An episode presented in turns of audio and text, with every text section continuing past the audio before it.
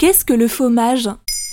Merci d'avoir posé la question. Selon l'OCDE, la France est parmi les pays où les habitants passent le plus de temps à table, 2h13 par jour et quasi à heure fixe. Manger représente pour beaucoup un rituel quasi sacré, une communion collective où le partage est au centre. Pourtant, 21% de Français déclarent suivre un régime particulier, végétarien, végétalien, vegan, sans gluten, flexitarien ou jeûneur intermittent. Il devient désormais rare de se réunir autour d'une même table pour partager le même repas.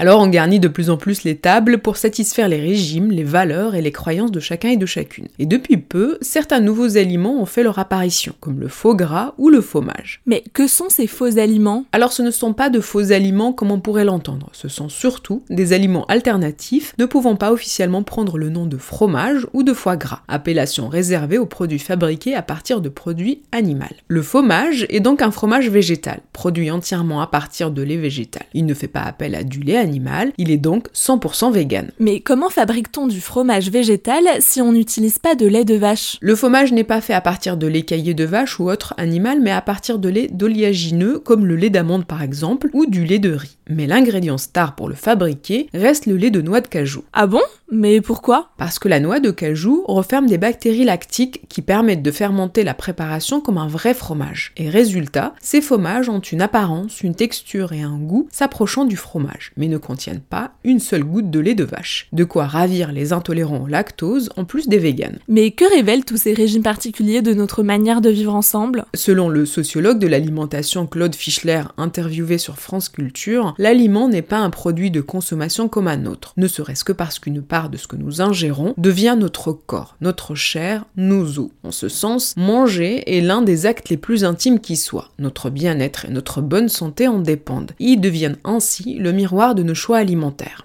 Mais manger, c'est aussi un acte social et collectif. L'alimentation s'apparente au bien commun. Et tout groupe humain s'organise d'abord autour de la collecte des ressources alimentaires, ce qui correspond à la base dans la pyramide de nos besoins, comme nous l'avons vu dans notre épisode sur la pyramide de Maslow. Sans oublier la question du partage, du manger ensemble, notion cruciale en cette époque qui tend à tout individualiser. Cependant, faire de l'alimentation un espace d'affirmation de soi et de ses choix individuels est pour certains une démarche politique aujourd'hui. La question climatique et la durabilité des écosystèmes mettent l'agriculture et l'alimentation sous les projecteurs et les microscopes. Elles poussent chacun et chacune de nous à se positionner.